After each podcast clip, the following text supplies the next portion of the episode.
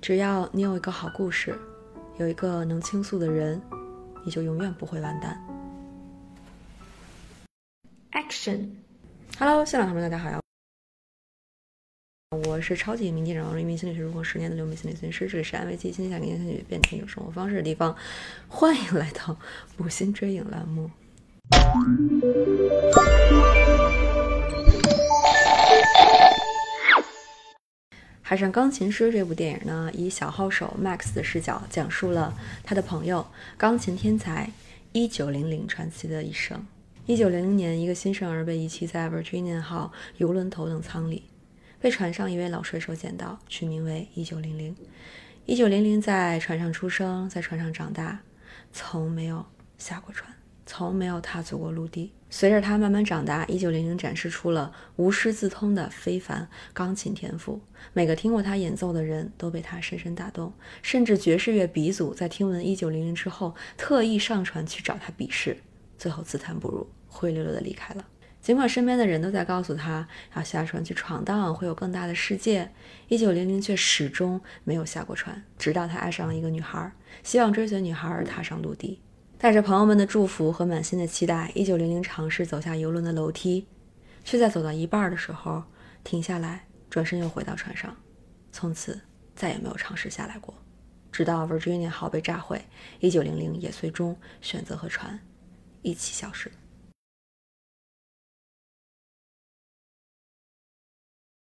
一九零零刚出生就被抛弃，没有真正的姓名，从未踏足过陆地，依赖的养父意外离世。这样的身世和经历，怎么看都该是有一层悲剧色彩吧。然而，在他身上，我们看到的更多的是一种安于天命的平和感。而让他的钢琴天赋逐渐展露，我原以为多少会看到天才的自傲，但是在他的身上却完全看不到那种我比别人强的优越感。他的脸上总是呈现着对这个世界的好奇和对自我的接纳。这种对自我的接纳源于他对自己清醒的认知，他很清楚自己的身世。和别人不一样，自己的人生经历和别人不一样，或许会有遗憾，或许会在独自看着大海的汹涌时觉得孤单，但对于这些感受和体验，他并没有太多的不甘、埋怨、自卑，更多的是坦然和接受。生活就是这样的。他也很清楚自己的天赋和优势，但也没有太多的那种优越感，更没有追求我最厉害。以及弥补自己某些欠缺的补偿心理，更多的是欣然接受。就像刚才生活就是这样的一样，我就是这样的。阿德勒认为呢，追求优越性是每个人都有的动力，但追求优越性并不等于追求优越感，这有很大的区别。强烈的自卑感与过度追求优越性会分别造成自卑情节和优越情节，他们在某些层面只会对人造成阻碍，而与之相对的是自我接纳。这一点上，我觉得电影里的爵士乐之父 Jelly 刚好和一九零零形成一种鲜明的对比。一九零零并没有强调自己多么优秀，他欣然承认自己钢琴上的天赋，但并没有追求在钢琴上比别人优越这样一个目标，因此不会固步自封。甚至他在听到 Jelly 演奏的时候，第一反应也是发自内心的欣赏和赞美，被他感动。而 Jelly 在追求优越性的道路上逐渐偏离，强调自己的优秀，啊，向别人夸耀。而一直想要表现出自己比别人优秀的时候，Jelly 其实会非常在意别人的评价，努力去回应别人的期待，而失去了对音乐纯粹的初心。这也是他在斗琴落败后灰溜溜下船的原因，因为他没有办法接受自己的失败，无法坦然面对看起来没那么优越的自己。相比之下，一九零零对自我的接纳更显得宠辱不惊，而做到这一点挺难的。我就记得我特别特别追求那种。呃，比别人好的优越感是初中和高中，就是中学的那段时间吧。呃，成绩一出来的时候，当然学校也没有特别好的引导哈。不管是哪一科，都会在成绩出来的时候当众就是挨个儿念那个名字和分数。你说这种操作本身，我觉得就会给学生们一种攀比的影响。那你说如果？老师没有想往这方面引导的话，你为什么要在课上把每个人的分数念出来，而且是排名由高到低的念出来？你越往后听，越没你的名字。你说你这心里得多挫败，跟别人相比得多就是甚至是绝望。嗯，因为呃，中学的时候我很在意成绩，然后呃，下课也在学，然后放假也在学，呃，就特别怕念分的时候呢，自己的名字是在特别靠后的位置。但这种压力。其实就没有办法像一九零零那样做到，说每次演奏的时候都是完全出于自己的初心，出于自己的感受，出于自己的情绪表达，就会像 Jelly 一样，呃，他弹每一个音符的时候，在意的都是别人听到这个音符是不是有被，呃，炫到，然后呃，对我是不是特别崇拜，他想的是这些。那这种额外的心理压力，当那个挑战足够大的时候，可能就应付不了了，所以。啊，我印象中，呃，初中也有考砸过，高中也有考砸过，那个感觉真的是非常糟糕的。就是他不是按照那个排名念嘛，然后从第一个开始念，念念念念念，一般的话在前面可能没有几个人就会念到我了，但是考砸的那一次，那那名字都恨不得快念到一半了也没有，我当时就觉得就是好像这个这个天都要塌下来了，嗯，就是就是自己的存在没有价值了。呃，干脆之后出现我名字的时候，你最好也不要念了。看到 Jelly 的时候，会想到自己以前的样子；然后看到一九零零的时候，会觉得是自己想要追求的样子。所以也很幸运，能够在一部电影里边看到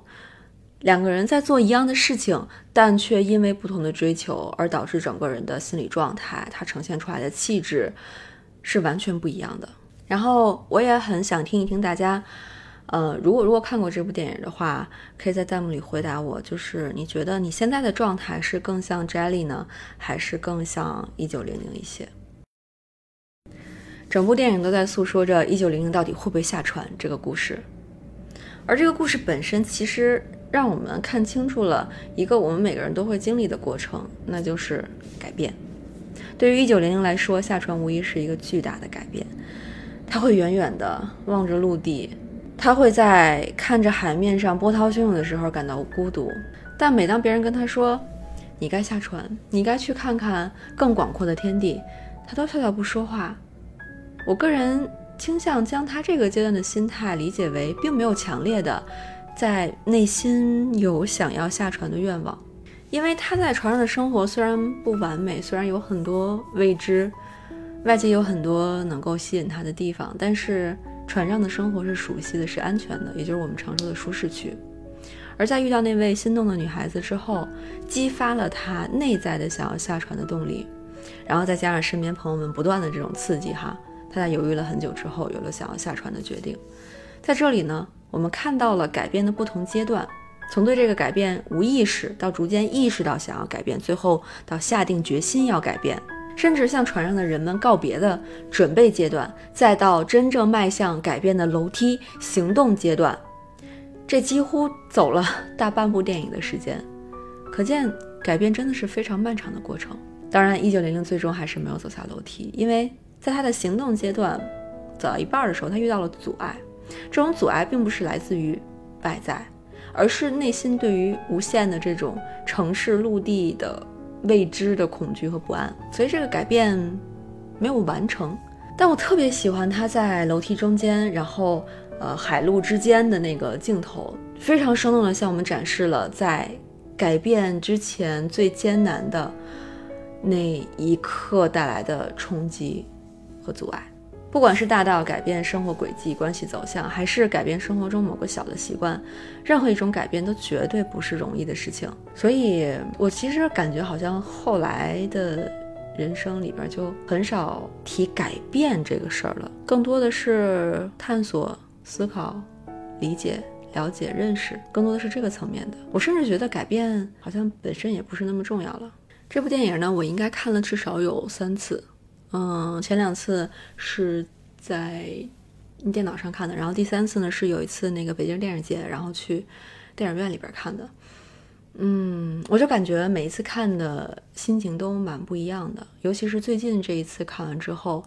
我会觉得一九零零也没必要下船吧，没必要去，就是一定要去陆地上探索一番吧。他如果就想待在船上。和船同生共死，我觉得也没什么呀。就跟以前的想法还挺不一样的。我就记得第一次看的时候，应该是比较可能比较小的时候吧，就觉得好像故事应该有一个应该的走向和结局，就是呃一开始。那有有困难，然后不怎么好，后来呃遇到一些挑战，然后度过了，然后最后就一定是突破，呃，然后逆袭或者完全改变什么的。嗯，年纪特别小的时候会这么想，但是现在不觉得，现在反而觉得你只要是觉得在这种选择里边，你有你自己的理由，你是愿意的，我觉得没有什么是一定要改变的，没有什么是一定不可以的。然后我在现在的生活当中呢，也会特别关注身边那些怡然自得的人，就是他们不会被这个世界的焦虑所影响。也许自己想做的事情正好跟这个社会的主流不是那种广泛的被肯定、被追求的，可能就是在做一个波澜不惊的工作，然后再过着波澜不惊的人生，但却没有那种好像有不甘心，然后内心想要跟别人比较的那种。状态，我不知道这个视频和另外一个聊那个人间值得的视频哪个会先放哈。就是，呃，最近经常有一些那种瞬间，觉得这个世界还是啊值得为他活着的。看到这些人的时候，我也会产生这样的瞬间，看到他们没有被这个社会的焦虑牵着走，而是。怡然自得的、安然自在的，然后过着自己定义的生活，我会觉得这个是我期待中的世界应该有的样子。最后一个部分呢，我想把重点放在一九零零身边的人，这一群人太可爱了。就是我觉得不是一九零零自己成就了自己的人生，而是他身边这一群人和他共同组成了他自己的传奇故事。首先呢，是有一个非常好心收养他的养父，他自己在船上的生活其实。过得也蛮蛮辛苦的，然后还能分出一部分精力来给这个小生命，我觉得是挺难得的事情。因为很多人都不希望承担一个包袱，嗯，希望承担的责任越少越好，啊，麻烦越少越好。所以能够愿意分出自己非常非常宝贵的时间精力，嗯，需要负责任的这种压力。出来的人，我觉得都是能够遇到这样的人，都是一种幸运。另外呢，就是他的好朋友 Max，在一九零零初露天赋的时代，呃，小号手 Max 上船，然后从此就和一九零零成为了挚友。或许因为他们都是热爱音乐的人吧。Max 呢，折服于一九零零的钢琴天赋，但也包容着他有些奇怪的性格。在一九零零斗琴后进入巅峰时代，Max 热心地为他勾勒未来的蓝图，啊，鼓励他去出唱片，追求更灿烂的前途。而当全世界都遗忘了1900的时候，Max 不顾自己捉襟见肘的现实情况，也拼尽一切努力上船找到他，劝他下船，不要和船一起毁灭。而最最难得的是，在1900平静地告诉 Max，自己其实并不想去任何其他地方，自己选择留在这里之后，Max 尊重他的选择，没有再劝阻他。阿德勒说，人并非都活在同一个世界，而是活在自己诠释的世界里，能够尊重对方。自己所诠释的世界的朋友，才是真的难得的朋友。一九零零的世界，你的世界，我的世界，他的世界，或许我们能尽量去体会，我们愿意去体会，但未必能够真的理解。我想，Max 也并不认同一九零零对自己的世界的理解吧，也不认同他对于自己命运的选择。我相信，Max 内心深处还是希望一九零零能够下船，然后出唱片，然后有大事业。成就音乐家之路，就比如很多人在看电影的时候，就是在那个弹幕里边，可能都会说啊，把他打晕，把他拖下船，然后不就实现这个目标了吗？可那个不是选择尊重之后的结果。作为一个真正的朋友，Max，他是眼含泪水，一步一步独自走上下船的楼梯。所以，Max 最终也没有让自己的世界凌驾于一九零零的世界之上，即使在 Max 看起来，他的选择。是不理智的，是不明智的。在 Max 能够努力让一九零零定义的世界存在，并且完整的画上了句号。我觉得，如果是我的话，我不会想要一个拖我下船的朋友，我会想要一个 Max。这种即使跟他的想法不一样，但是他因为出于理解、出于爱，然后尊重我的选择的朋友。就之前我经常以前跟傅店做电台的时候，我们俩就聊过很多嘛，这种人生选择什么之类的。呃，有一个就是虚拟题，挺有意思的哈。就是说，如果我呃，就是比如老得什么病了，半身不遂了，然后只能带着呼吸机，然后其他什么也干不了的情况下，然后我的遗愿呢，就是嗯，我希望你。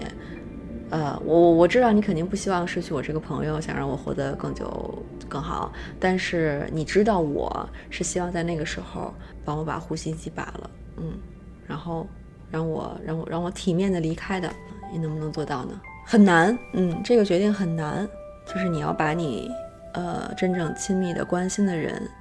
的维持生命的呼吸机拔掉，这个事情是很难的。但能不能在那个时候做出，因为你出于对这个人的理解，你知道他想要的是什么，而满足他，而给他这个选择，我觉得是值得努力成为的朋友的样子吧。好啦，今天视频到这里就结束啦。我们最后的纪念弹幕就来发，你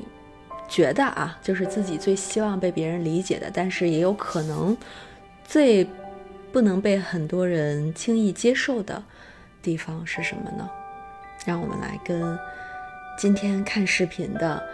愿意去理解别人世界的人一起来分享一下吧。我要跟大家分享的就是刚才我说的，我 希望在我已经 没有行动力，然后要靠呼吸机维持人生的时候，我的好朋友、我的亲人、我的爱人可以帮我把呼吸机拔掉。嗯，不知道对你来说，你最希望被理解，但可能不容易被理解的点是什么呢？那作为我们今天的纪念弹幕啦。如果大家有希望我来推荐电影，欢迎在评论区留言或者私信发给我，就会看到大家推荐啦。粉丝版音频欢迎关注公号“二文记新年联合回复“不心追影”就可以收到。最后别忘了三连打卡，我们下期见。